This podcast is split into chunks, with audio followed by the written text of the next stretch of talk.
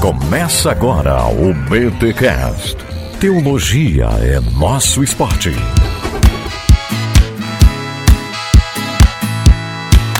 Muito bem, muito bem, muito bem. Começa mais um BTcast de número 416. Eu sou Rodrigo Bibo e quero destinar esse podcast ao amado de Deus, ou aos amados de Deus, ou só o meu amigo Teófilo mesmo. Aqui é o Paulone hoje jogando no mesmo time dos menos favorecidos, dos menos citados, mas cheios do Espírito Santo. Eita! Aqui é o Kenner Terra e estou no time do Jesus cheio do Espírito. Olha aí, todo mundo no time. Ah, cê, cê, todo mundo no time. Gente, estamos aqui com Paulo On Kenner Terra para falarmos um pouquinho sobre o Evangelho de Lucas, aqui na série Aliança, essa série em que nós analisamos os livros da Bíblia, damos uma introdução aos livros da Bíblia. Já passamos por boa parte do Antigo Testamento, já fizemos aqui a carta de Paulo aos Filipenses, já fizemos aqui é, os evangelhos sinóticos, enfim, já fizemos só sobre Mateus? Eu acho que não. Mas a gente já pula para Lucas, né? Afinal, eu queria falar sobre Lucas, porque é esse evangelho pneumático, esse evangelho cheio de poder. E nós vamos falar hoje sobre Lucas aqui neste BTcast em mais um episódio da série Aliança. Mas antes, os recados paroquiais. E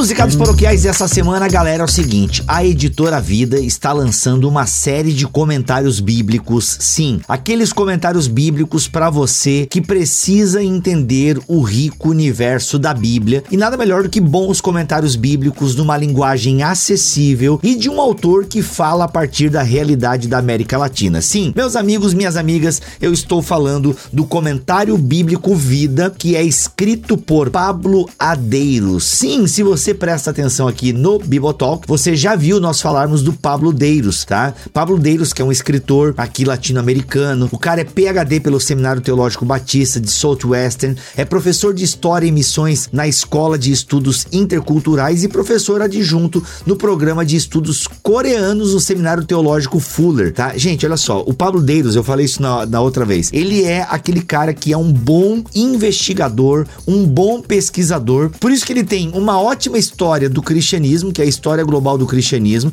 também da editora Vida, que é excelente, e também é um ótimo comentarista bíblico. Por quê? Porque ele é um bom pesquisador, tá? Então ele é um cara que está com mais de 50 anos aí na área da docência, ligado à teologia, e repito, o fato dele ser latino-americano é muito legal, traz um colorido para suas obras. Por exemplo, nesse comentário de Lucas que você vai ouvir aí agora o podcast, é, poxa, ele cita Lausanne. Tem coisa mais legal do que o cara citar Lausanne, ainda que Lausanne seja uma parada completamente mundial, é, tem um tom, né? Tem uma pegada latino-americana muito interessante. Enfim, outra hora a gente vai fazer um podcast sobre ah, o Congresso de Lausanne. Mas o fato é que o Pablo Deiros é um cara que escreve a partir da nossa realidade, é um bom escritor, um bom investigador. E, gente, a editora Vida vai lançar toda essa coleção, ok? É o novo comentário bíblico Vida. E hoje nós demos aí uma ênfase no Evangelho de Lucas, mas já tem publicado Mateus, Marcos e esse de Lucas. E olha só, serão 15 volumes contendo todos os livros do Novo Testamento. E cara, e olha só, irmão, irmã, quando você completar sua coleção, quando a editora Vida lançar todos, você vai poder solicitar uma caixa para você guardar essa coleção. Nossa, vai ser muito legal, vai ser assim muito bacana mesmo. E gente, Pablo Deiros é um autor novo, né, aqui no Brasil e ele precisa ser conhecido. Inclusive a editora Vida fez um site, pablodeiros.com.br, com várias informações sobre o autor, inclusive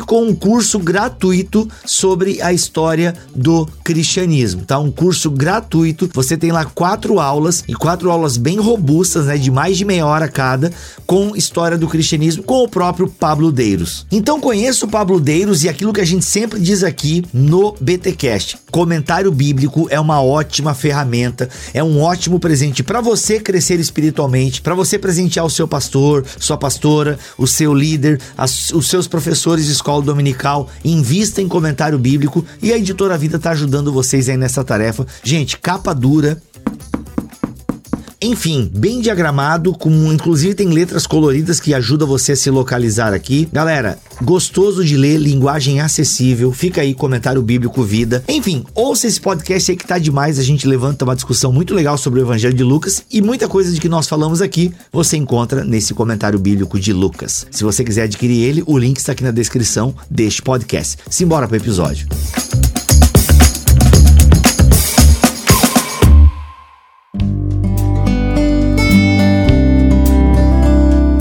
Meus amigos? Estamos aqui para fazer uma introdução ao Evangelho de Lucas. Aliás, eu já abro um parêntese aqui, porque a primeira vez que eu me dei conta disso, assim, tipo, introdução a um livro da Bíblia, é muito legal. Isso me remete bem ao meu início dos estudos teológicos, né? Porque a gente chega na igreja e sabe que a Bíblia é a palavra de Deus e o pregador vai lá, abre a Bíblia e dependendo da igreja que você tá, o cara mal e mal explica o texto bíblico, aquela coisa toda. Aí de repente, a primeira vez que eu me deparei com uma Bíblia de estudo, e aí de repente assim, meu, como assim? Quem escreveu? Né? Como, aí a primeira vez que eu li, inclusive, não, talvez não tenha sido esse fulano que escreveu. Meu, é como assim? Tá aqui dizendo que foi o cara. Pra quem que escreveu? Nossa, gente. Cara, é, é muito legal, assim. É, é a descoberta de um novo universo, isso é muito legal. Para isso, gente, eu queria que vocês me ajudassem aqui, até para refrescar um pouquinho a memória da galera. Nós temos quatro evangelhos que foram preservados, né? O Paulo vai explicar isso aí no livro dele. Você explica isso com detalhes no seu livro, né, Paulo? No Deus falou na língua dos homens, né? Explico, explico. Claro, se não explicasse, eu ia ficar muito chateado.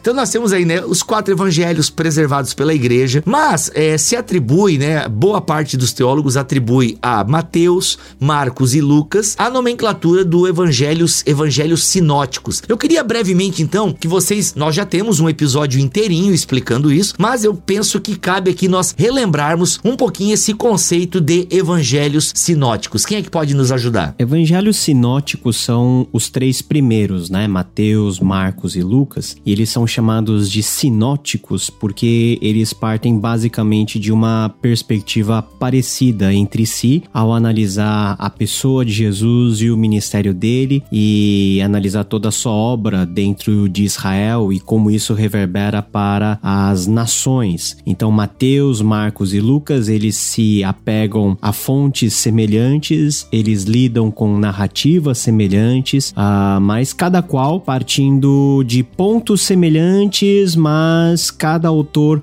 dando uma ênfase que lhe é peculiar, né? Por exemplo, Mateus, ele fala de Jesus e da sua obra como se Jesus fosse de fato aquele que cumpre a escritura judaica em si, ele é o Messias de Israel. Marcos, o primeiro que foi escrito, ele já vai apresentar narrativas mais dinâmicas, um Jesus que a partir do capítulo primeiro já vai curando, expulsando demônios e fazendo um monte de coisa, imprimindo essa dinâmica. E Lucas, dentre os três, é o mais detalhista né? Ele tem o evangelho mais extenso, ainda que em número de capítulos Mateus seja, seja o mais extenso, porque ele tem mais capítulos, mas em termos de texto, Lucas é bem maior, um pouquinho maior que Mateus, porque ele já parte de um olhar sobre os mesmos acontecimentos, mas um olhar mais, vamos dizer assim, historiográfico ou parecido com uma composição historiográfica nos padrões greco-romanos, que são padrões aí da sua época, mas nós chamamos de sinóticos porque, grosso modo, eles analisam e narram episódios, se não parecidos, mas muito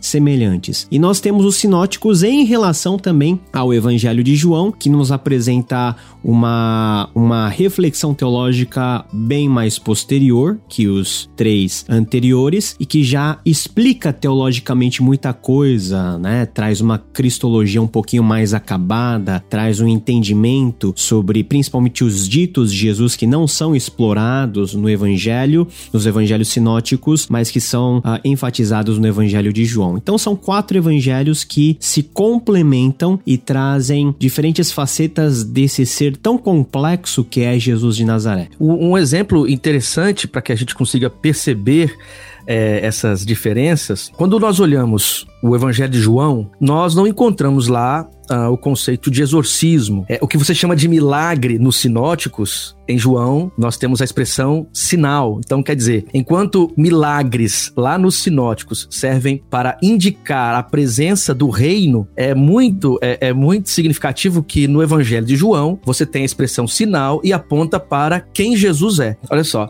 Mateus 11, não é? João Batista tem uma dúvida sobre se era o Messias mesmo ou deveriam esperar por outro. Então Jesus cita uma série de milagres que são comuns nos evangelhos, para indicar o seguinte: ó, o reino está aí, porque os cegos vêm, os coxos andam, a potência do reino se manifesta aqui entre nós. Quando olhamos pro Evangelho de João, especialmente dos capítulos 1 ao do, do capítulo 1 ao 12, né, 1 19 até o 12, você tem uma série de sinais. Os, as, essas manifestações miraculosas são chamadas de sinais, de sinais e apontam para Jesus, para ele como um ser divino que está entre nós, um, o Deus que se tabernaculou. Então, você percebe que nos sinóticos, reino de Deus, milagres e uma série de temas são partilhados. O, a proposta do evangelho, do, do evangelho de João é um pouquinho diferente e uma teologia, como diz aí o, o Paulo On, uma teologia bem avançada. Nós chamamos até de alta cristologia, né? No Evangelho de João você não tem, não que nos outros nós não encontremos isso, mas no Evangelho de João, sem rodeios,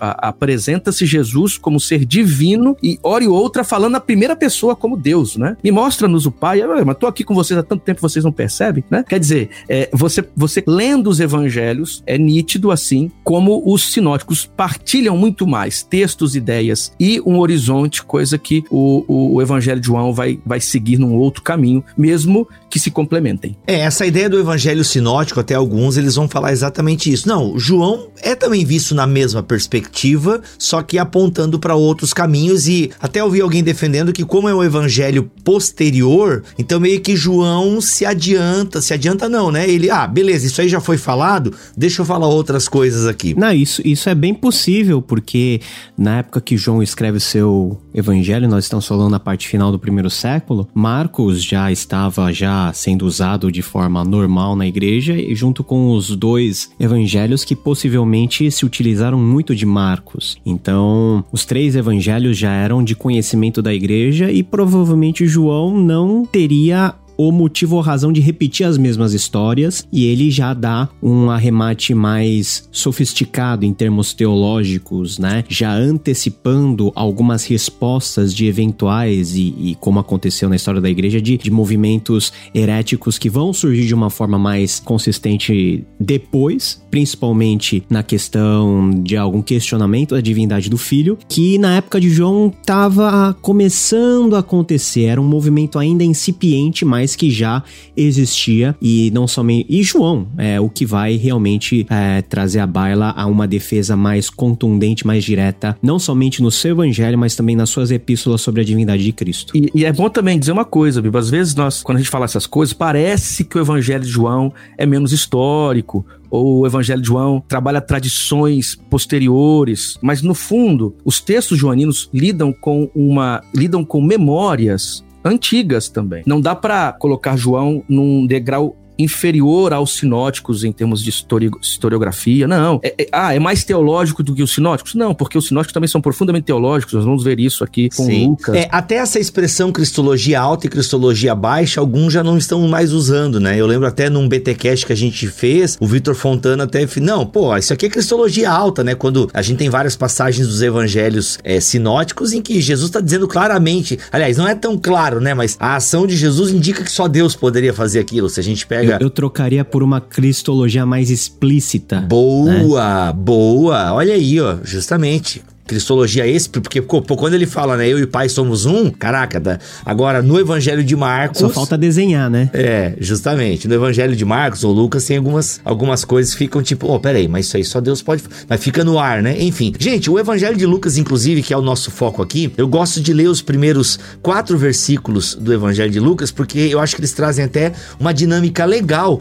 de como funciona essa ideia de redação de um evangelho e tal. Afinal, por que que os evangelhos né? Mateus, Marcos e Lucas são tão parecidos e tal, justamente por esse por essa questão de que eles poderiam ter fontes em comum, um utilizando o outro como fonte, e também foram sendo produzidos ao mesmo tempo, né? Enquanto a igreja estava acontecendo, enquanto os apóstolos estavam pregando, ou no caso do Evangelho de Lucas, né? A gente vai falar um pouquinho mais sobre ele, mas acho que a gente pode começar a nossa conversa a partir dos primeiros quatro versículos aqui, que eu vou ler inclusive na mensagem. Olha aqui, vou ler na mensagem. Gente, eu tô apaixonado pela mensagem. Eu sei que eu cheguei tarde, tá? Parece assim aquele, aquele cara empolgado com uma coisa antiga, mas é que realmente eu nunca dei muita bola pra mensagem e tem uns meses aí que eu tô ouvindo ela no carro. Ah, nossa, tô empolgadaço. E vou ler aqui, olha só. Várias pessoas se deram ao trabalho de relatar por escrito os fatos extraordinários que se passaram entre nós, que eram, ao mesmo tempo, cumprimento das profecias das Escrituras. Elas basearam seus relatos em testemunhas oculares que dedicaram a própria vida à palavra. Investiguei cuidadosamente esses relatos, inteirando-me da história desde o princípio. Decidi escrever tudo ao Senhor, honrado Teófilo, para que não haja nenhuma dúvida a respeito da confiabilidade de tudo que lhe foi ensinado. Olha aí, né? Eu sei que o texto aqui tá um bem mais fluido, né? Que é a pegada do Eugene Peterson, mas a essência tá ali, né? Mas eu gosto da tradução tradicional quando fala da acurada pesquisa, né? Tem, temos professor de grego aqui, o termo acribia. Olha aí, Paulo. É, acho que a gente pode falar um pouquinho sobre isso, né? Como, essa, como,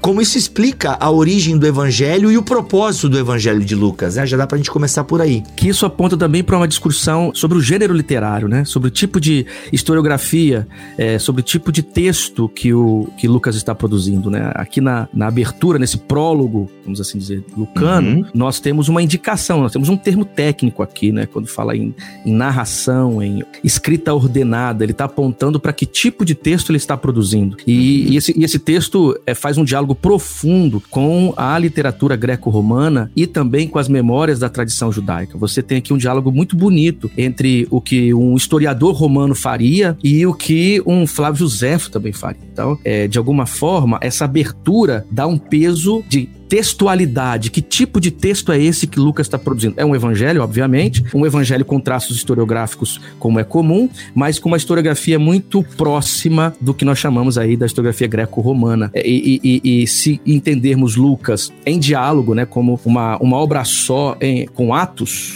então você percebe aí como, como isso é construído com muita beleza. A própria historiografia romana, né? Você tem alguns textos, tem um texto, tem um, um documento, né? Uma obra importante que é de Luciano de Somazata, que foi produzido no segundo século, que é que o título é, né? Como é como se deve como se deve escrever história. Ele ele vai apresentar uma série de características esse texto é um texto posterior, obviamente, ao Evangelho de Lucas, mas que nos aponta para o mesmo espaço, assim, o mesmo lugar, né, de produção da história. E ele diz que o texto precisa ter utilidade. E, e essa utilidade só é possível com a verdade. E outros documentos que discutem a historiografia, historiografia no mundo romano, na tradição greco-romana, apontam também que essa literatura precisa, precisa ter independência, precisa ter boa articulação, precisa ter beleza. E, e tudo isso a gente encontra nesta obra lucana. E este prólogo já insere a obra lucana dentro dessa tradição dessa tradição é, literária. Olha aí, muito bom, muito bom. Aprofundando um pouquinho sobre a questão do gênero literário, ah, nós temos vários tipos de produção historiográfica no contexto greco-romano, né? Temos as grandes historiografias bélicas, né? Tucídides, por exemplo, é um dos grandes precursores. A historiografia política, né? Nós temos dentro do contexto grego e também dentro do contexto romano a narrativa, né? Histórica dos grandes imperadores, enfim, etc. O gênero gênero literário chamado de evangelho é um gênero literário que, na verdade, pega emprestado vários elementos presentes nessas, nesses moldes historiográficos clássicos, falando de uma pessoa, enaltecendo as obras dessa pessoa, falando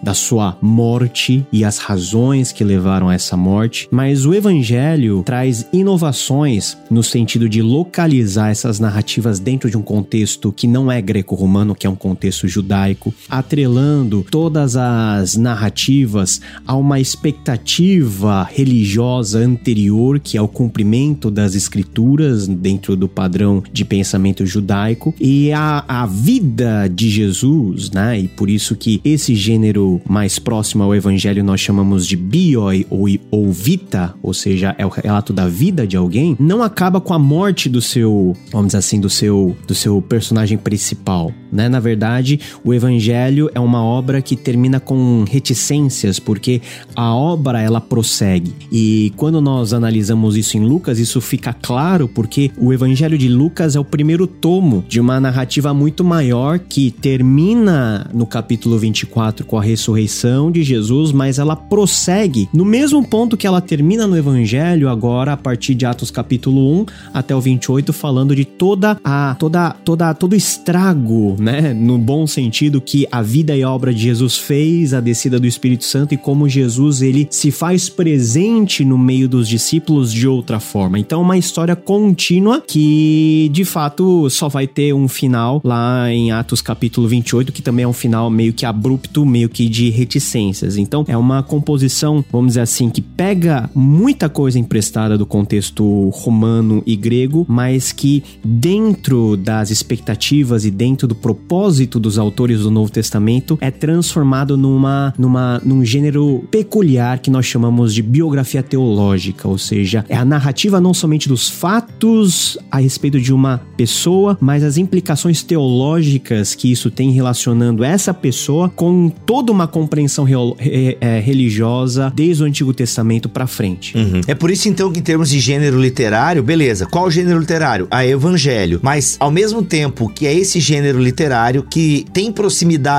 com os escritos da sua época, também se distingue em alguns pontos, se eu tô entendendo o que você tá falando, e é uma narrativa que tem é, cunhos teológicos, né? Sim, com certeza. Por exemplo, e aqui eu talvez alguns, é, o Kenner concorda comigo, outros, né? O Paulo, não sei, vou ver agora, mas é porque, não, é narrativa, não dá pra gente fazer doutrina em narrativa. Pera lá, Lucas traz um desafio enorme para nós aqui, né? Porque é uma narrativa com sérias intenções teológicas. Então, assim, e aí a gente precisa, aqui até já dando um salto enorme no episódio, né? Mas já que a gente tá falando de gênero literário, e aqui eu já até faria a pergunta, né? Como ler Lucas hoje, né? Gente, calma que a gente vai voltar tudo lá pros princípios, tá? Mas aqui estamos no calor dessa discussão aqui, porque, ok, como ler Lucas hoje? Que é uma, uma única obra, né? Lucas Atos. Então, assim, ele escreve uma única obra com um, um propósito, né? Enfim, tá claro aqui na, na, introdução dos dois livros. Que até dizem alguns aqui, gente, agora me corrija, porque isso aqui é informação de escola dominical das antigas. Não lembro de ter estudado isso no seminário. Mas que na verdade é uma obra que só tá em dois volumes, porque não tinha como se escrever uma obra desse tamanho num único volume tal. Ou, ou faltou dinheiro, ele depois teve que comprar mais. Tem, ou ele escreveu em tempos separados, ou isso é especulação que, pff, whatever.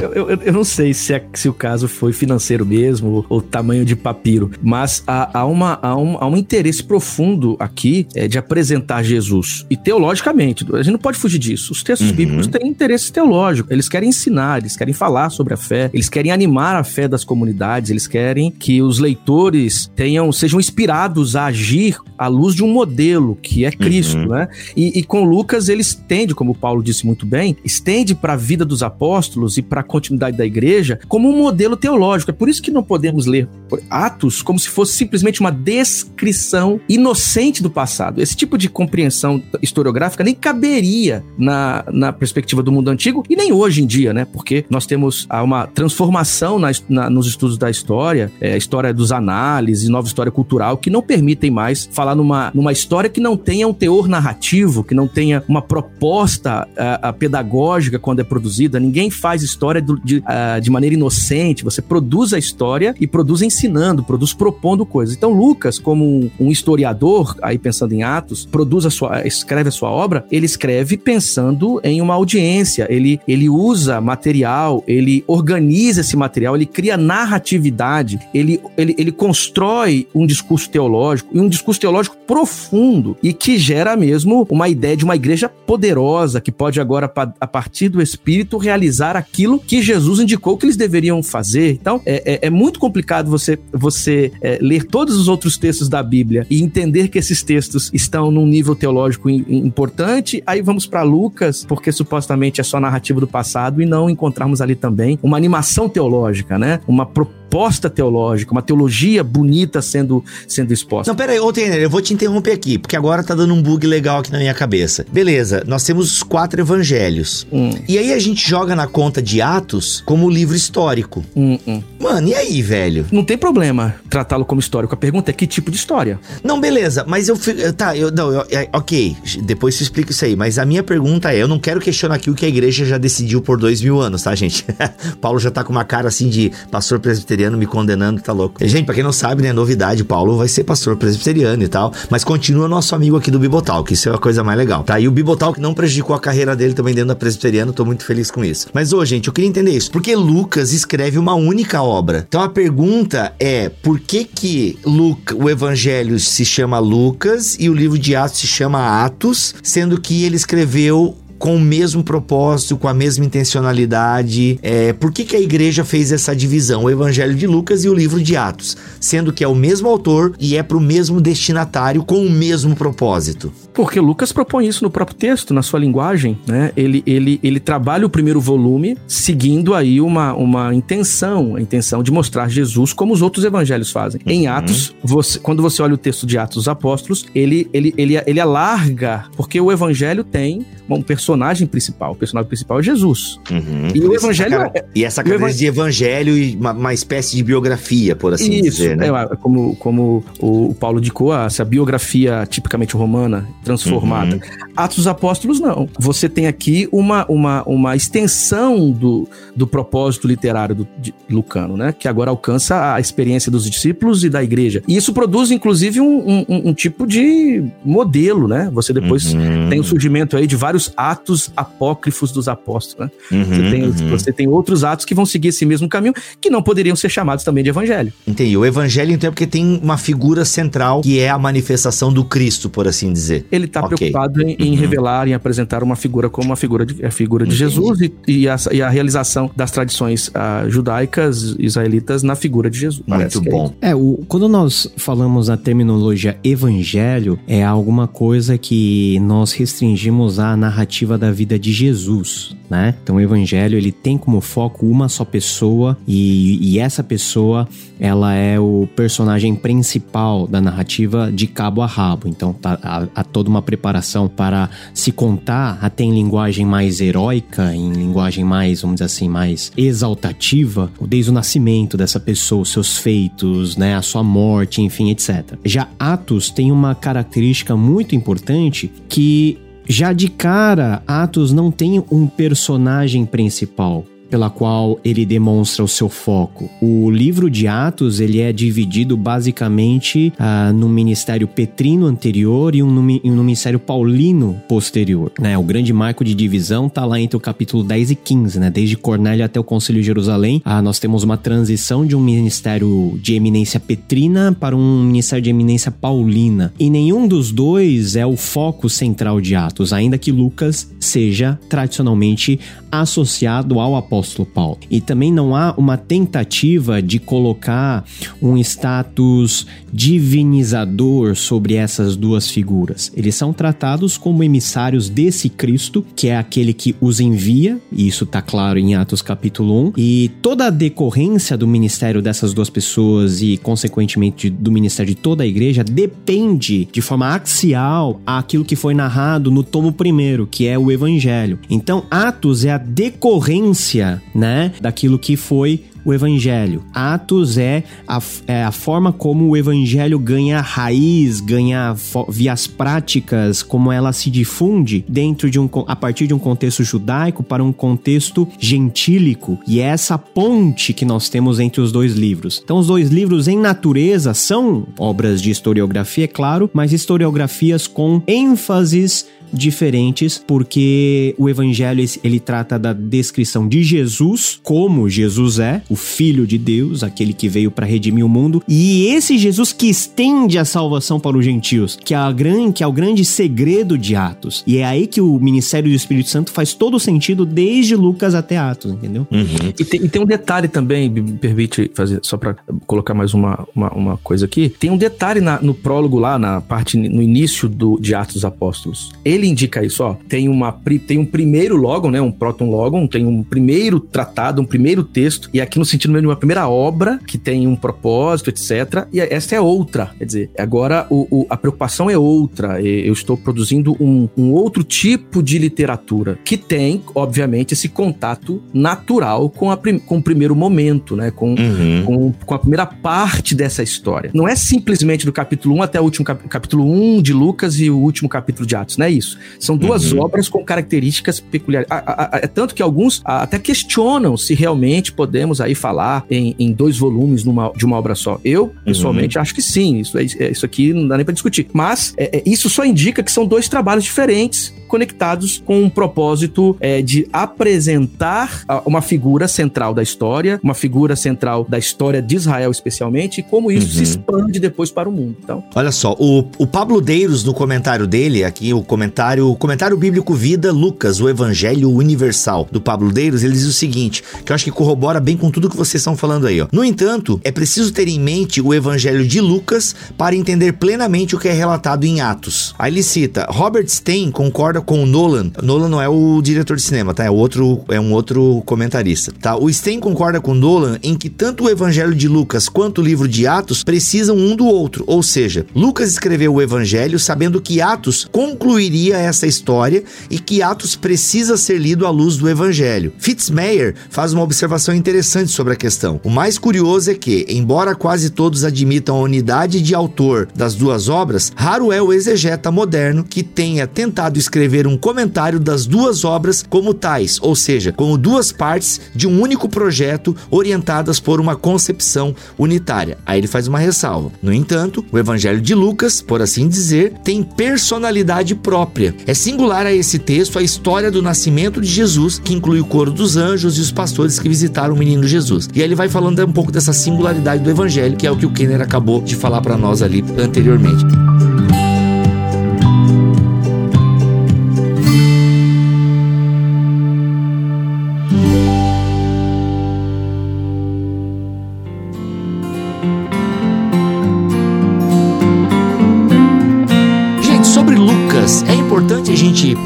Quem foi esse cara, quem foi o autor do Evangelho de Lucas, eu acho sempre uma pergunta meio complicada. É muito importante. É muito é, importante. É muito importante, né? Porque o autor ele, ele faz parte da obra, né? Uhum. E tradicionalmente uh, os manuscritos que nós temos, pelo menos os mais antigos, eles não trazem nenhum título de nenhum evangelho né? Olha. Os títulos são, são posteriores. Então, o Evangelho segundo Lucas, né? Como nós temos como título nos nossos livros, na verdade, é uma, é uma compilação posterior, porque não está presente nos originais. Até porque Lucas não deve ter escrito Evangelho de Lucas e começado a sua obra, né?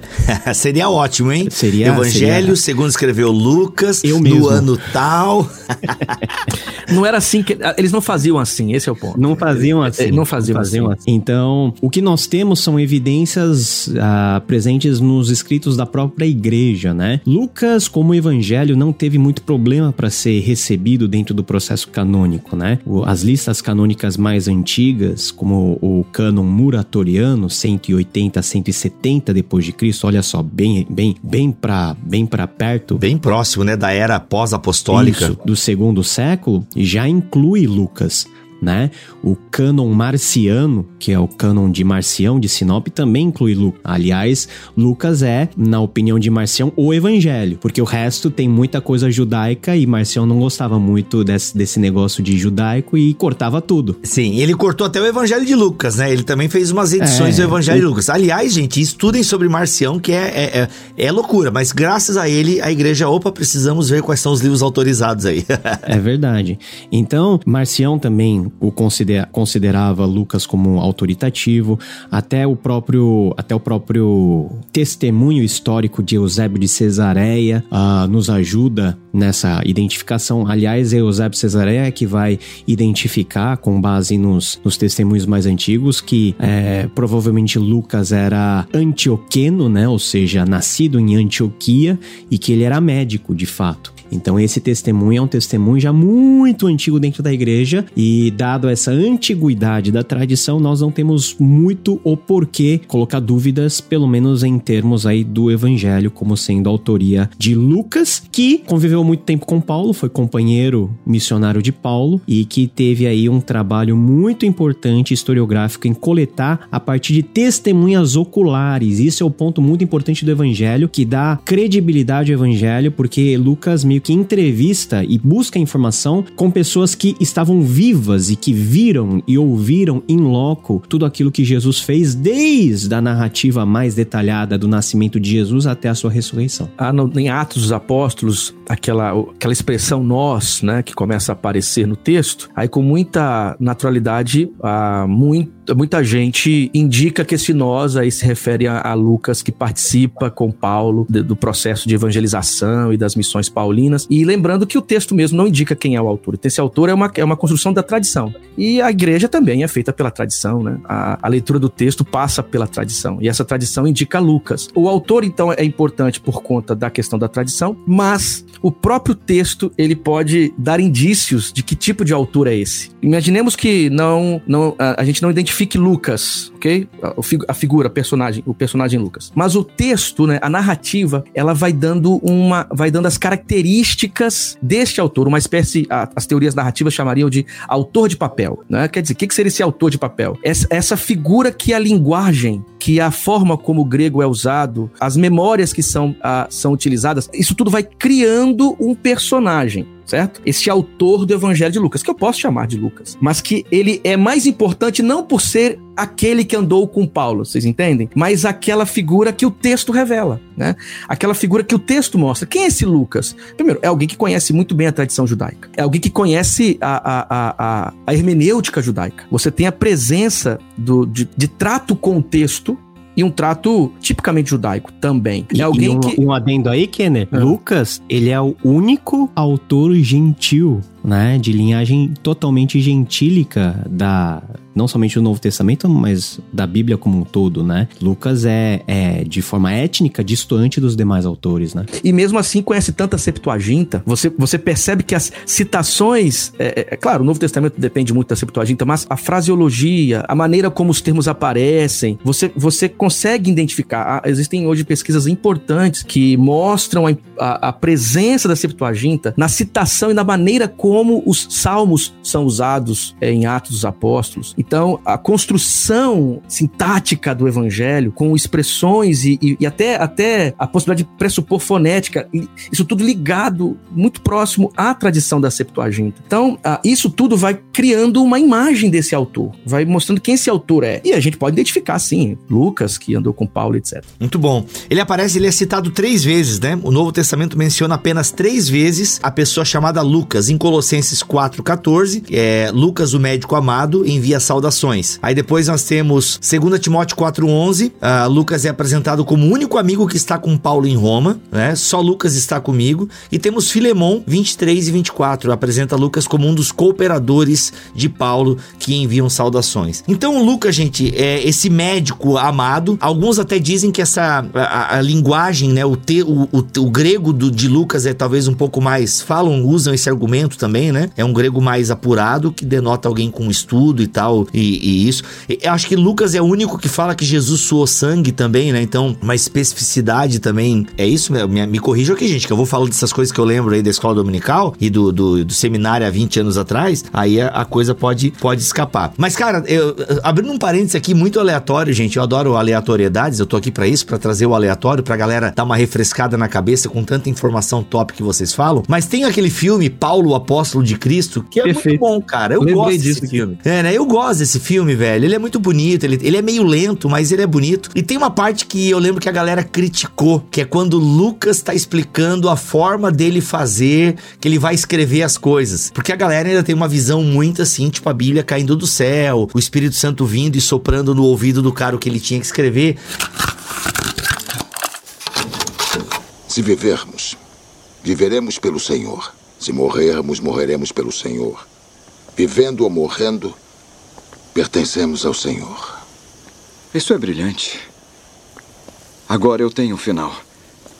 Escute só, por dois anos inteiros, Paulo ficou lá em Roma, em sua própria mansão alugada. Não, casa. E recebeu todos que foram vê-lo. Ele proclamou o reino de Deus e falou de nosso Senhor Jesus Cristo com toda a ousadia e sem restrições. Pronto. Vai causar uma boa impressão de você. E a minha segunda prisão? O julgamento no fórum, o veredito de Nero, a escuridão da minha cela. Eu comecei meu relato desses eventos com a proclamação de Jesus Cristo para que seus seguidores fossem testemunhas dele em Jerusalém e até os confins da terra. A história que começou em Jerusalém há 30 anos agora chegou a Roma. Então esse é o final. Porém, a morte é só o começo. Vamos nos reencontrar numa nova estrada, tenho certeza. Viver é Cristo, morrer é lucro. Então, essa parte que vocês acabaram de ouvir, a galera, pô, nada a ver. Ele falando com Paulo ali, como é que ia escrever e tal. Pô, gente, exatamente. Eu creio que foi exatamente assim.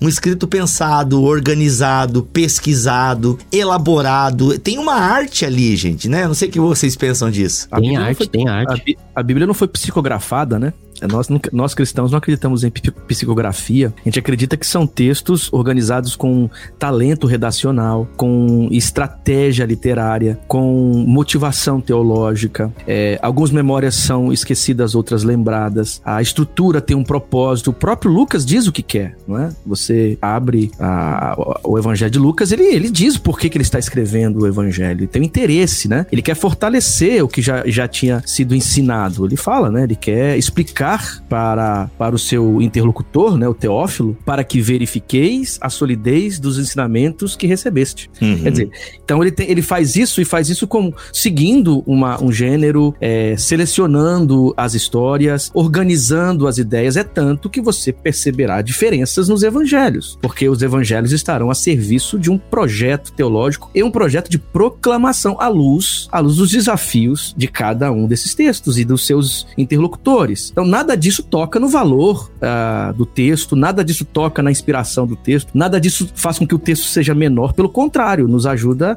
na compreensão mais profunda do que está sendo produzido, do que está sendo dito aqui, né? Não, isso, isso, é, isso é muito importante porque nos leva a marcos que são essenciais quanto à datação, né? A esse ponto que o livro, que, a, que o trecho do filme lida, né? Ah, e se você não vai narrar a segunda prisão, porque a narrativa de Lucas em Atos, por exemplo, termina de uma maneira muito brusca, né? De uma maneira que parece que do nada para as coisas. E isso leva a gente situar e a gente pensar, por exemplo, que Atos foi provavelmente escrito por ocasião até um pouquinho antes da morte de Paulo, porque a morte de Paulo estranhamente não é narrada, né? Nós temos ausência, por exemplo, de eventos que, que na perspectiva judaica são, são, são muito traumáticos, por exemplo, a queda do templo de Jerusalém, o segundo templo de Herodes não é citado, então isso joga as datações Isso na década de 70, né? Isso. Então joga as datações da redação de Atos para antes de 70. O, no Evangelho, no caso, nós temos uma, data, uma datação que é uma datação mais conservadora para meados de 60 depois de Cristo. Então, seguindo esse esquema, nós poderíamos falar em dois livros escritos em momentos um pouquinho diferentes da vida de Lucas, um pouquinho antes do Evangelho vindo e depois o livro de Atos para de alguma maneira complementar, endereçando a mesma pessoa. Mas são coisas que não estão presentes de forma direta no texto e que a gente tem que ah, pegar ah, por meio de referenciais que o próprio texto cita ou, na maioria das vezes, não cita e o silêncio do texto bíblico em relação a alguns eventos históricos muito importantes, possivelmente denota que na época da redação daquele documento, aquilo que de foi que historicamente foi muito traumático, de fato não aconteceu, então foi antes de 70, ou seja, da morte de Paulo, que é mais ou menos 62 ah, depois de Cristo. Então é um ponto muito importante que nos joga da do autor para a questão da datação. Sobre a datação, Kenner, alguma coisa? Porque realmente essa questão de datação, o Paulo deu os argumentos ali, mas também vai ter argumentos métodos que alguns utilizam para datações posteriores, né? Então, a datação é sempre uma questão complexa, né? Mas a gente pode especular essa datação, acho que, que vale a pena. É, o próprio Gordon Fee, né, que é um biblista mais conservador, ele nem toma uma decisão, mas parece que deixa a coisa mais para depois de 70. Eu gosto muito de, de datar esses evangelhos depois de 70, mas a, ah, colocar antes não é nenhum problema, a, a datação E por que tu gosta? O Paulo deu a opção dele, porque o Pablo Deiros, que é o, o comentário que eu tô usando aqui para embasar a nossa conversa, ele, ele fica também um pouco dividido, ele, ele põe a data depois de 70, né? Ele não fecha, mas ele coloca entre 70 e 80, né? Porque é difícil colocar Marcos antes de 70. É muito difícil. Hum. É, então, assim, Marcos ou está vivendo o contexto da pressão daquela guerra é, em Jerusalém, ou depois de 70. Uhum. Então, e, Luca, e Lucas usa o material, usa material de Marcos, se a gente seguir aí uma tradição é, acadêmica já uh, bem estabelecida. Então, esse é um ponto, é difícil. É, por isso que, que eu sinto um pouco de dificuldade para colocar Lucas pra de, é, antes de 70, mas não seria um problema se a gente também atrasar um pouquinho Marcos. É, aí teria que fazer todo o movimento. Eu acho que, que Atos dos Apóstolos, ele não foi, não foi produzido muito depois, e a linguagem de Atos Lucas e Atos não há, uma, não há uma temporalidade muito larga, não há um hiato muito grande, né, entre os dois textos. Uhum. E, e, você dificilmente conseguiria colocar Atos dos Apóstolos, descer muito as datas, sabe? Diminuir, colocar, aproximar muito da história de Jesus da, e da igreja. Seria muito difícil porque você tem já um movimento é, interessante e, e já historicamente bem estabelecido da caminhada da igreja. Não narrar a morte de Paulo, eu gosto, eu costumo ler, seguindo aí os caras das teorias narrativas, né? Que é uma estratégia narrativa muito interessante, muito comum, que é abrir para que os leitores entrem na história. Né? Então você termina o texto deixando. Porque toda, assim, toda narrativa, de alguma forma, tem uma estrutura, uma estrutura quinária. E ela tem o que nós chamamos de situação final. E a situação final tá, tá numa relação assim muito direta com a situação inicial. Aí tem, tem lá a tensão, o desenlace a situação final. Quando um, um autor tira a situação final, isso não é estranho para a literatura judaica e não é estranho para a literatura romana, é, você está convidando as pessoas a participarem do texto. Então, é, não ter ali a morte de Paulo tal, deixar o texto aberto, me parece, mais uma vez, Lucas agindo de maneira muito bonita em termos literários. Então, eu penso mais por esse horizonte, mas como nós estamos dizendo aqui, a questão da datação, ela, ela, ela, pode, é, é ela pode ser, ela pode flutuar muito, ela sempre flutua, né? Uhum. E essa questão de 70 aqui, tem gente, por exemplo, alguns não, não, não concebem os evangelhos depois de 70 porque querem ler aquelas narrativas de tribulação, de guerra de Mateus e Marcos como uma previsão do que aconteceria em 70 e não como uma descrição do que aconteceu. Sim. Ou não como uma indicação. Não é um, um, um, um vaticínio ex-evento. É, você tá, tá entendendo aqui? Então, assim, eu gosto, eu, me parece que fica mais fácil para ler o texto é, é, colocando depois de 70, até para pensar a, a formação dos três evangelhos. Uhum, uhum. Enfim, a datação realmente é sempre um tema complexo, mas ele nem sempre é tão importante. Realmente, algum, galera que dá muita importância à datação é quando até a galera ligada à questão da escatologia, geralmente, né? Então, ah, para eu encaixar Mateus 24, é, tem que ser antes da década de 70, alguns casos também de Apocalipse, o nome de Nero, a besta, o 66. Não, 666, são 36, né? É 3, 36. Então, assim, é, é, então a galera faz todo esse movimento, mas é muito difícil, tá, gente? É muito difícil difícil porque você tem bons argumentos dos dois lados, tá? No texto aí da, do, da editora Vida, ele não toma uma decisão. Ele, ele parece ir para uma datação mais antiga. O Pablo Davis diz o seguinte: alguns defendem uma data anterior, 70, 80 depois de Cristo. Essa data, ou seja, anterior ao 90, né? Tem gente que joga o evangelho lá para cima e tal. Essa datação admite um, é, um uso ocasional dos títulos Cristo e Senhor e situa o evangelho após a queda e destruição de Jerusalém. Marcos e Mateus, os dois primeiros evangelhos a serem escritos, ou seja, eles já parte desse pressuposto de que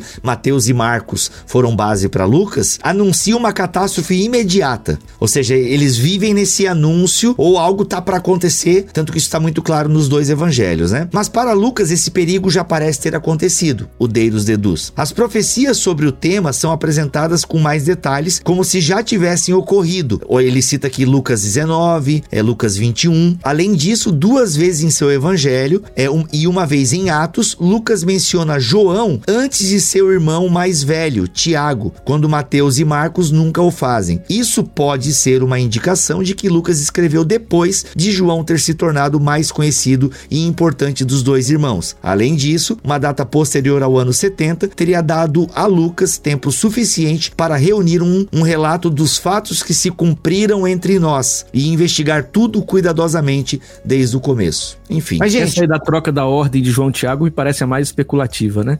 As é, né? São bem, mais, são bem mais sólidas bem mais sólidas, né? Não, e, e, e, João sempre vai ser mais, mais conhecido porque Tiago morreu muito cedinho. Pois é, não deu muito tempo, né? Atos 12. deu muito tempo de ficar com. O Tiago conhecido era outro, meu irmão de Jesus. É, olha aí.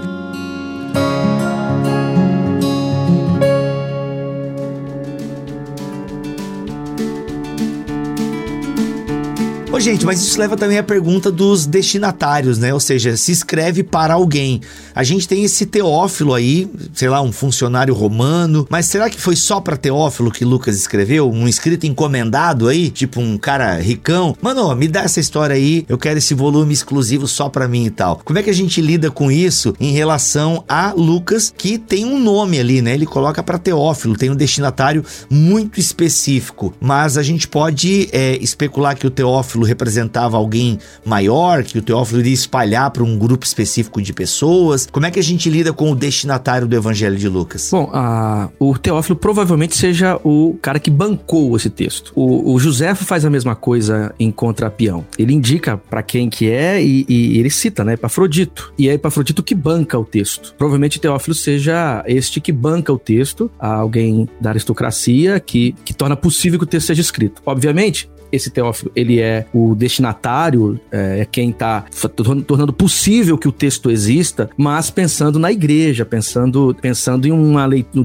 pensando num grupo maior de leitores, né? Não é como se não é como uma carta de Paulo para uma, para uma pessoa, né? Como escreve a Filemon, assim. É, Lucas não está escrevendo para Teófilo simplesmente. Essa, esse tipo de, de informação no cabeçalho de um, de um texto como esse é para dizer quem está bancando e quem está tornando possível é que essas informações circulem, né? Em termos de destinatário, é, é muito difícil nós acertarmos qual que é o destinatário né, dos evangelhos. Lucas é o mais distoante dos quatro porque ele cita nominalmente um que nós podemos classificar como um destinatário primário, ou seja, é nominalmente destinado àquela pessoa, mas não restrito àquela. Paulo usa o mesmo recurso, por exemplo, na sua carta a Filemon, que é uma carta que possivelmente foi entregue junto com a carta aos Colossenses então, Filemon era para ser para Filemon, mas com uso da grande igreja da qual Filemon fazia parte, que era a igreja onde ele estava situado, que era a região de Colosso. Então, os documentos da antiguidade, eles tinham muitos deles caráter particular,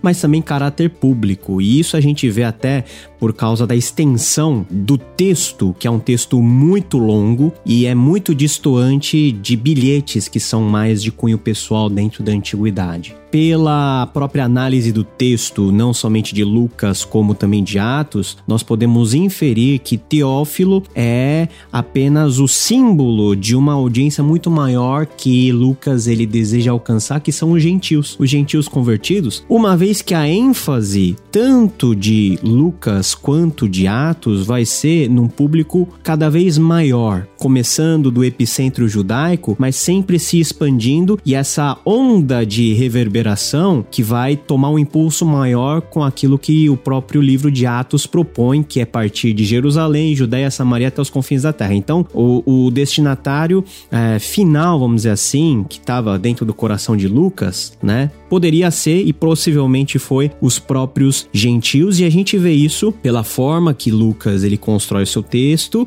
e pelas temáticas que ele aborda. Então são os assuntos teológicos da sua, do seu evangelho e também de, de, do livro de Atos que fazem a gente pensar que, poxa, esse cara que já é gentil, ele é um autor gentil, ele não vai escrever para um público restrito a uma igreja judaica Ele não vai se endereçar à igreja mãe de Jerusalém e às subsedes dentro da Palestina. Ele tem um, um, uma mente muito maior a toda a igreja que já estava de alguma maneira espalhada no mundo mediterrâneo, que é uma igreja que já há muito tempo, muitas décadas atrás, deixou de ser uma igreja apenas judaica e passou a ser uma igreja eminentemente gentílica com um pouco de judeus convertidos. Então é essa igreja maior gentílica que Lucas tem em mente como destinatário. Isso está bem evidente no capítulo 10, na experiência de Pedro, 10 de Atos, né? 10, 11, depois a discussão no capítulo 15. Quer dizer, isso aqui é bem programático. A, a abertura de Atos Apóstolos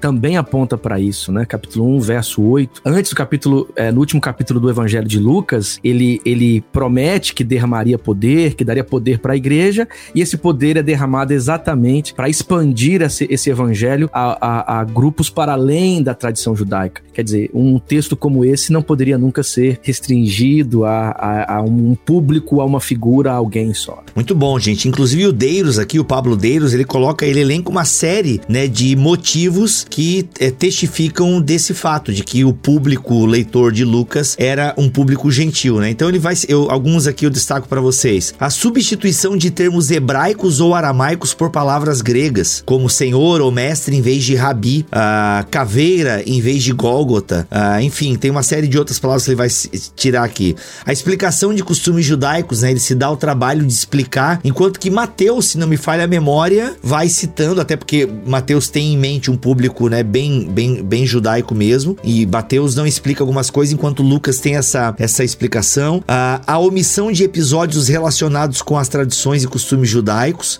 né, essa omissão pode ser intencional né? Ou porque talvez o material não estivesse disponível, ou pode ser por isso, né? Isso não, não interessa ao meu público leitor. Uh, o povo judeu mencionado na terceira pessoa, as citações do Antigo Testamento extraídas principalmente da Septuaginta, embora em geral o mesmo ocorra né, em todos os, os é, escritos, escritores judeus, ao interesse do autor né, na missão gentia, inclusive, né, é, é, isso é nítido né, no, no, no, Evangelho de Atos, eu já ia falar já. Isso é nítido no livro de Atos, né? Até alguém comentou aqui já. Então, é um público gentil cristão, né? Ele é um público gentil cristão que ele tem aqui a, a, a ideia de escrever. E Bibo, hum. posso acrescentar uma coisa aí? Mas você deve, meu irmão. O, o negócio, o, a beleza de Lucas, e Lucas é um cara 10 nesse sentido, é que ele não tem em mente apenas a questão da etnicidade. Ele, por meio do seu evangelho e por meio de Atos, ele meio que coloca como um padrão né, do alvo do evangelho transcender todos os tipos de barreiras sociais, barreiras de gênero, porque Lucas vai ser um dos evangelhos que mais vai se deter sobre a narrativa de mulheres, barreiras econômicas, porque Lucas vai ser, dentre os quatro, o que mais vai falar de pobre, e barreiras étnicas, que já está claro na própria ênfase que Lucas vai dar no livro de Atos. E falando de Atos e já fazendo uma ponte de, entre Lucas e Atos, Lucas, como autor desses dois livros, vai ser aquele que dentre os evangelistas mais vai realçar o papel do Espírito Santo, né? Esse tal papel pneumatológico é um papel que as escrituras judaicas já previam como um dos sinais para a vinda de Jesus Jesus e um dos sinais do fim, porque o espírito que antes estava restrito à posse de uma nação e dentro dessa nação alguns indivíduos agora é derramado sobre todos, né, de forma a suprimir todas as barreiras socialmente construídas e de convenção. O Evangelho de Lucas ele começa a demonstrar isso a partir das primeiras páginas, quando de fato ele começa a narrar sobre a vida de Jesus. O primeiro passo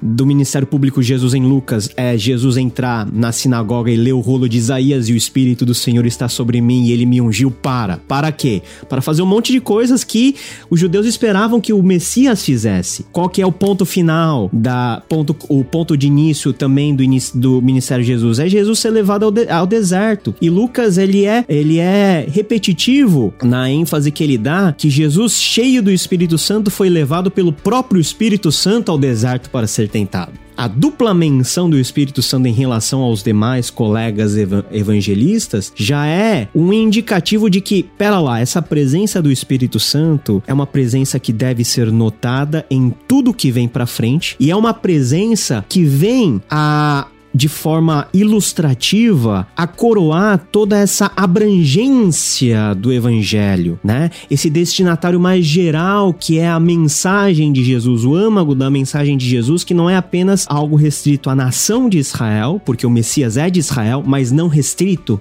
a Israel. E é a própria experiência no espírito que permite, na teologia lucana, que eles consigam perceber isso. Quando, quando, quando Pedro toma a palavra no capítulo 15, ele diz assim: olha, o mesmo espírito que foi derramado sobre nós também foi derramado sobre estes que são, gente. O, qual, o que, que é o que, que prova para a igreja que Deus está construindo uma história de salvação e alcançando também estes para além do judaísmo. É a experiência no Espírito. Na, na, o texto lucano, o Paulo aí trouxe agora coisa para a questão pentecostal e carismática. O texto lucano é o texto mais carismático pentecostal das escrituras. Jesus é o Jesus cheio do Espírito. Você olha a, o texto de Lucas, é o Messias cheio do Espírito. E ser cheio do Espírito é ter uma presença profética no mundo. É isso que é interessante, né? Ele resgata o profetismo de Israel, mas um profetismo de Israel que tem a, a presença do Espírito como a força fundamental para que ele possa ter força para fazer o que faz e falar o que diz. E isso é tão bonito em Lucas, porque esse Jesus cheio, cheio do Espírito, ele vai é, fazendo coisas, e essas coisas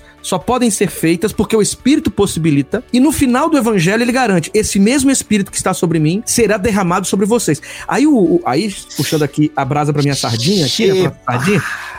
O, o Roger Stronsdet faz uma, faz uma análise disso de forma fantástica. Ele diz assim, ó, quando Jesus diz que o Espírito vai ser derramado sobre a comunidade, o mesmo Espírito que está sobre ele, e isso acontece no capítulo 2, no seu programa teológico, ele está dizendo assim: essa igreja, ela não é só formada por sacerdotes, né? Numa relação direta com Deus. Não é somente o sacerdócio universal de todo crente. Quando o Espírito que está sobre Jesus, que é o Espírito da profecia, da tradição profética, do empoderamento para se posicionar, para testemunhar, para falar, é derramado sobre a igreja, agora forma uma comunidade de profetas. A igreja se torna um espaço de profetas do Espírito. Quer dizer, a pneumatologia lucana aponta para uma eclesiologia. Quer dizer, é, o Jesus cheio do Espírito, que é uma cristologia pneumática, né? Jesus cheio do Espírito, ele produz uma comunidade pneumática. O Espírito está sobre ele agora, você pode. Aí ele vai usar essa expressão, né? Profetismo universal de todo crente. Quer dizer, a presença do Espírito na igreja, tornando a igreja agora um espaço de, de uma tradição pneumática, né? Aí a gente pode falar em pentecostalidade da igreja. A pentecostalidade da igreja, que não é a mesma coisa que pentecostalismo, né? Mas essa pentecostalidade da igreja é essa, essa comunidade empoderada, porque essa expressão, antes mesmo desse termo ser usado para questões, questões políticas hoje em dia, é, essa expressão. Antes da ela... esquerda sequestrar o termo. Quer dizer, ser empoderada pelo Espírito Espírito quer dizer, torna-se agora uma comunidade de profetas. E essa comunidade de profetas tem figuras importantes proféticas. Paulo, não é? Pedro, que são cheios do Espírito. Esses, esses personagens são cheios do Espírito como quase que um modelo Jesus é cheio do Espírito, Pedro também é, Paulo também é, Felipe também é. Quer dizer, a, a história agora ela se torna uma história é, onde a igreja pneumática se torna uma presença profética no mundo. Quer dizer, isso, isso eu acho que isso é muito bonito na teologia e na pneumatologia lucana que o Paulo aí indicou com tanta propriedade, sabe? E, e mais uma coisinha aqui, só mais uma coisinha, me desculpa. Só mais uma coisinha, vai, só mais é, uma, coisinha. Uma, uma, uma, coisinha, uma coisinha aqui rápida. Tem, um, tem textos em Lucas que são deles, nós não encontramos os outros. Por exemplo, o encontro de Maria com Isabel. Essa narrativa ela é, ela é interessante porque Jesus está no útero de Maria, obviamente, João Batista no útero de Isabel. Quando elas se encontram, a presença de Jesus no útero de Maria já provoca uma reação em, em Isabel e na criança hum. que está dentro dela. E o texto, Lucas gosta de usar essas expressões porque Jesus também é, é, é, faz isso, né? Em Lucas, ele diz: repleto do Espírito, com um grande grito ela então é, é, é, ela exclama. A expressão no grego aqui é muito forte, né? Porque é quase que em êxtase mesmo. Ela, ela, ela entra num. É, é um impacto assim. E ela então diz: Bendita és tu entre as mulheres. Isso é lucano. Isso é tipicamente lucano. Quer dizer, Jesus é, é, um, é um Messias pneumático desde o útero. Aí se tivesse alguns pentecostais que Jesus já batiza com o Espírito Santo desde o útero. Olha, a forçação é. Cuidado. É, é, já uma forçação meio pentecostal. Quer dizer, mas só para mostrar a ênfase que Lucas dá para essa coisa do Espírito e, e como isso é tão fundamental para entendermos a teologia lucana. Uhum. É, ele é, o, ele é o evangelista que mais cita o Espírito Santo, somado os outros juntos, né?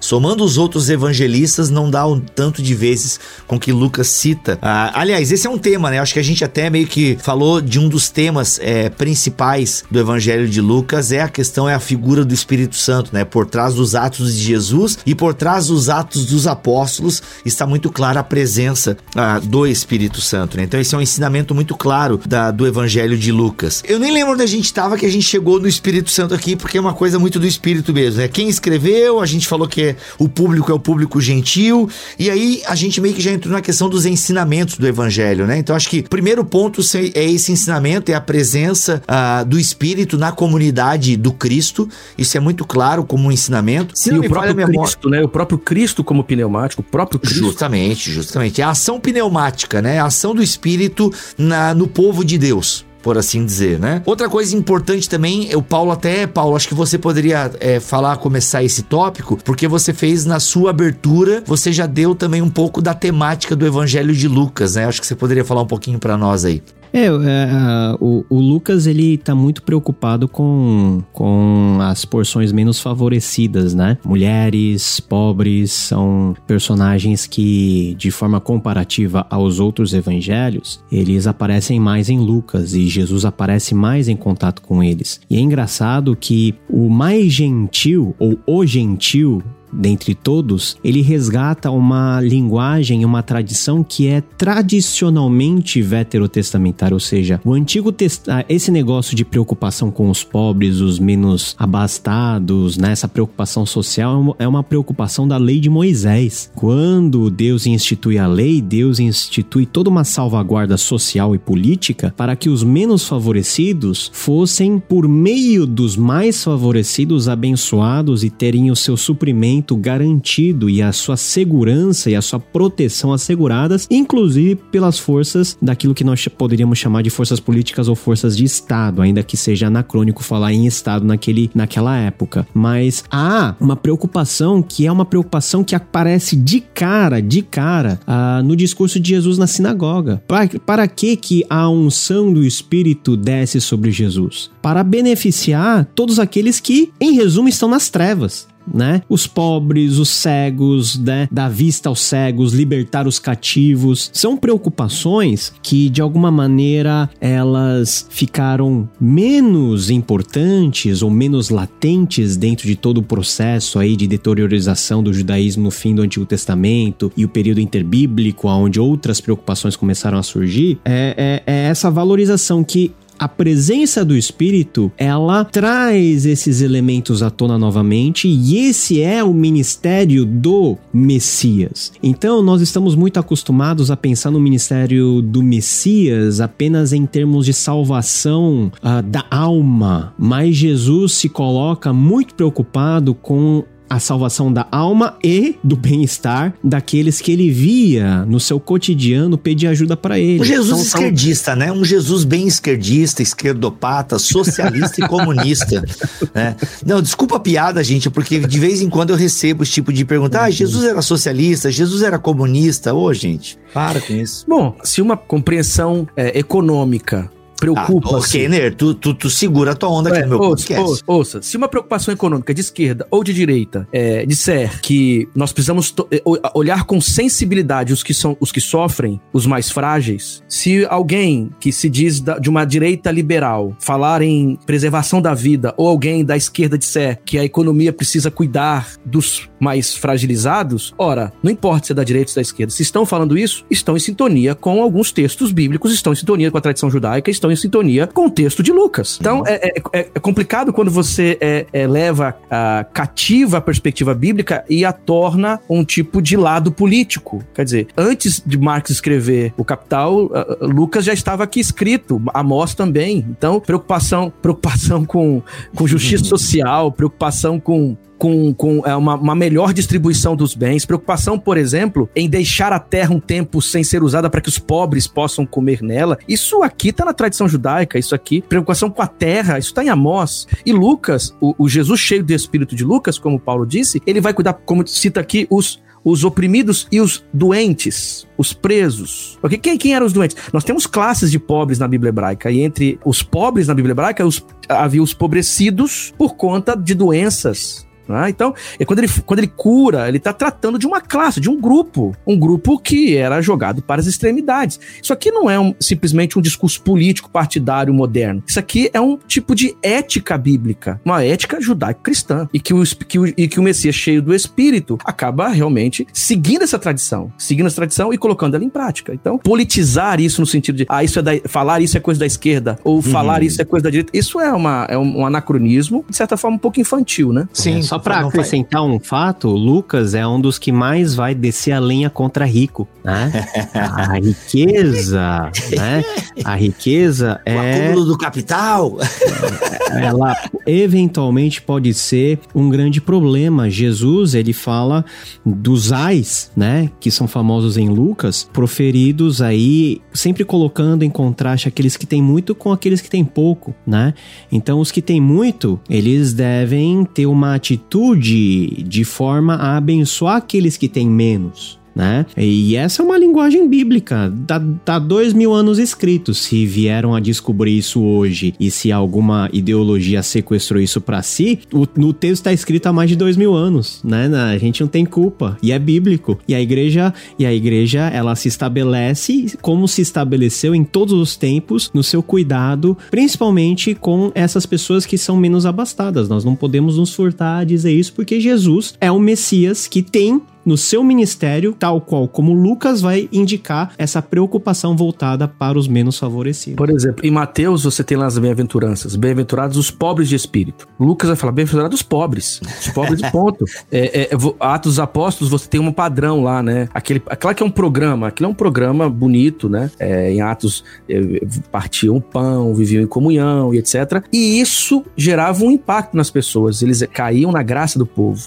Por que caiu na graça? É porque o projeto da tradição judaica é criar uma comunidade que tem as memórias mesmo, aquelas memórias tribais, as memórias da partilha, as memórias de uma, de uma, de uma justiça entre as pessoas, não é? Isso é preocupação contínua de Javé, no, no tanto na Torá, nos, é, nos profetas, nos escritos, isso é contínuo, isso está presente o tempo todo. Então, a, a, a, justiça de Deus na Bíblia hebraica é exatamente cuidar de grupos que estão no, nas, nas, nas extremidades, as mulheres, as viúvas, os estrangeiros, os órfãos. Quer dizer, dizer, a justiça de Deus se manifesta sempre a, a, a, cuidando destes grupos. Então, não seria diferente um Jesus cheio do Espírito. O que seria então um Jesus cheio de Espírito, senão aquele que produz exatamente o projeto de Javé, o projeto do seu pai? Quer dizer, então, uhum. é, é, não falar disso, tratar isso com, como, com algum tipo de, é, de medo, é se deixar levar por uma leitura completamente equivocada do que a gente já encontra no texto, no texto sagrado. Para finalizar aqui ainda, o Pablo Deiros diz o seguinte: por outro lado, muitos estudiosos de Lucas observam que seu evangelho pode muito bem ser chamado do Evangelho das Mulheres. Olha aí. É, na época, judeus e gentios desprezavam as mulheres. Os primeiros davam graças a Deus por terem nascido homens, não mulheres, o que era considerado uma maldição. Os últimos relegavam-nas ao ambiente do lar, limitadas às tarefas domésticas, à atividade do tear e a servir os homens, engolidas por um sistema patriarcal rigoroso, sem direitos e nenhuma área da vida social. Em Lucas, pelo contrário, por todo o evangelho, as mulheres ocupam lugares de destaque que algumas alcançam até posições de honra, como Isabel, Maria, mãe de Jesus, a profetisa Ana a viúva de Naim, a pecadora na casa de Simão, Maria Madalena, Joana, Susana, a mulher que sofria de hemorragia, Marta e Maria de Betânia, a viúva pobre, as filhas de Jerusalém e as mulheres junto ao túmulo de Jesus. Elas, que haviam seguido Jesus desde a Galiléia, foram testemunhas oculares dos fatos redentores fundamentais, como a crucificação, o sepultamento, a ressurreição e, por certo, a ascensão. Olha aí, Lucas, é inclusivo, hein? É o cara inclusivo. Muito bom, Lucas. Então, quem tinha que estar tá discutindo essas questões é, de gênero, né? É, quem que deveria fazer essa discussão? Nós, cristãos, que entendemos o evangelho, né? É, quem deveria estar tá trabalhando essa, essas, esses assuntos? Nós, que entendemos que Jesus não faz diferença, é, é, diferenciação entre homens e mulheres. Uhum. Quem, deveria, quem deveria estar tá falando de justiça social? Quem deveria estar pensando nisso, é, construindo espaços inteligentes para alcançar estruturas mais profundas que produzem esse tipo de, de violências e de exclusão? Nós, cristãos, bom, eu acredito que historicamente os cristãos sempre estiveram na ponta. Mas parece que hoje no Brasil falar sobre isso não é ser cristão mais, é uma coisa esquisita, É, né? ficou um pouco complicado. Paulo, a sua mensagem final sobre o Evangelho de Lucas aí, o que que, sei lá, uma passagem preferida, o que te instiga, o que que você gosta nesse Evangelho, pra gente caminhar pro final do nosso papo. Quando eu leio Lucas, eu, eu fico maravilhado como a Trindade ela é expressa de uma maneira muito peculiar. A gente vê o ministério do Filho, mas a gente vê que o ministério do Filho ele não é dissociado da sua submissão como Filho encarnado à vontade de Deus Pai e de como a ação de Jesus sempre é no poder do Espírito Santo. Então, o conceito de trindade em Lucas, ele tem uma cor bem especial, que é uma cor e que é algo que é transmitido à igreja. Porque quando nós pensamos em trindade, nós pensamos em ideias, em modelos e muitas vezes nós não nos sentimos participantes disso daí. Mas o mesmo Espírito Santo que preenche Jesus é o Espírito Santo que também preenche a igreja para que essa igreja possa voltar-se a Cristo e a sua palavra e fazer a vontade do Pai. Então, nós somos envolvidos dentro da narrativa de Lucas a participar dessa comunhão, ter um relacionamento com esse Deus que é um Deus trino, Pai, Filho e Espírito Santo e viver no poder desse Espírito que nos faz contemplar para a obra de Cristo, nos faz contemplar para as mazelas do mundo e nos faz sermos crentes que de alguma maneira tornam real princípios do reino dentro de uma sociedade que na época de Lucas era Roma, Roma e todo o seu poder e toda a sua maldade, e hoje é a grande Babilônia, né? É o grande século, é a grande era com todos os seus interesses, com todos os seus ídolos, e que por vez ou outras, né, nós precisamos sempre nos encher e sermos preenchidos por esse Espírito Santo para nos voltarmos a Cristo e nos submetermos ao Pai. Uma igreja que tem o seu interesse em coisas escusas é uma igreja que não está cheia do Espírito Santo. É uma igreja que pretensamente está cheia do Espírito Santo porque ela se jacta de manifestações que podem acontecer dentro dela. Mas a manifestação é até a página 2, porque o que chancela a manifestação é o verdadeiro agir do Espírito Santo que nos faz sempre imitarmos a Jesus e sempre nos submetermos à palavra de Deus, que é a proposta, vamos dizer assim, teológica mais ampla que eu gosto de pensar quando penso em Lucas. Uau. Rapaz, rapaz, eu tô. Mano, é agora, faz agora que a galera já tá em prantos. Eu, não- eu fico até com vergonha de falar agora depois, Kenner. Não sei se a gente já encerra o episódio aí. Brincadeiras à parte, Kenner. E aí, a sua palavra final sobre o Evangelho de Lucas? Eu gosto muito do capítulo 11, verso 13 do Evangelho de Lucas. Eu gosto muito porque é tipicamente lucano e aponta para isso tudo que o, que o Paulo, inclusive, disse aí. Ora, se vós, que sois maus, sabeis dar coisas boas aos vossos filhos, quanto mais o Pai do céu dará o Espírito Santo aos que o pedirem. Esse detalhe final, né? O Espírito Santo como essa coisa boa que o Pai pode dar, é, isso é tipicamente lucano. E o que há de mais bonito no Evangelho de Lucas é exatamente essa presença do Espírito que anima a Jesus e anima a igreja. Isso me toca muito. Nós falamos tanto de avivamento, falamos tanto de poder do Espírito, mas isso significa algo importante. Significa que, uma vez cheios do Espírito, nós vamos reproduzir as obras do Cristo que é cheio do Espírito. E as obras do Cristo atingem a vida, atingem o mundo, constrói uma, uma presença pública relevante, cria uma sensibilidade para além daquilo que preocupa exatamente a cultura que nos cerca. A obra do Espírito nos faz ver o mundo de maneira diferente. A obra do Espírito revoluciona os nossos óculos, renova não só o nosso coração, mas também a maneira como andamos neste, nesta realidade. Então, ler o Evangelho de Lucas, ler a obra lucana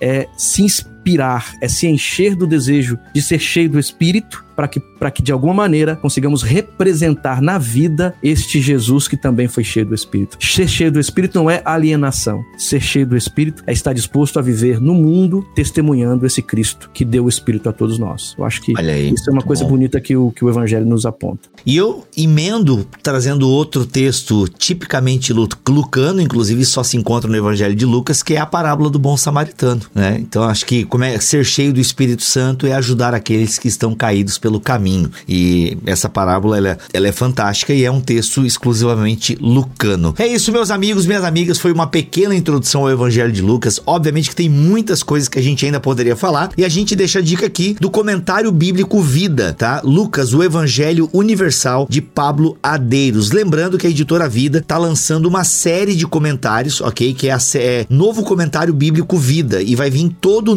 Novo Testamento, mais de 14 volumes e vai vir com caixa especial. Já tem o Evangelho de Lucas, já tem o Evangelho de Marcos e já tem o Evangelho de Mateus, tá bom? Gente, capa dura, uma folhinha super bem acabada, boa diagramação. Gente, é um comentário muito bom, muito bem escrito, escrito a partir, né, de um teólogo da América Latina. Eu acho que isso faz a diferença. Escreve a partir da nossa história e o Pablo Deiros é um ótimo pesquisador, cita muita gente, cita, por exemplo, aqui no Evangelho de Lucas, acreditem vocês, ele cita muito Lausanne, por que será, né? E isso é muito legal, cara. Então, ao longo do comentário, ele vai citando muito ah, textos de Lausanne e tal, que é.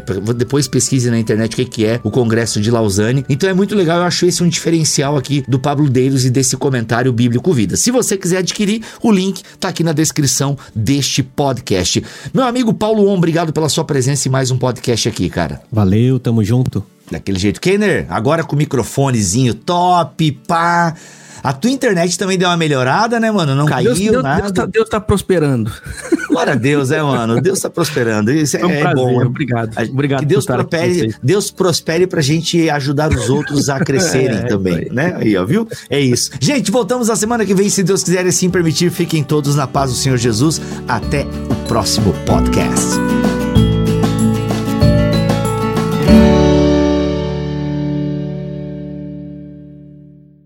Este podcast foi editado por Tuller Bibotalk Produções.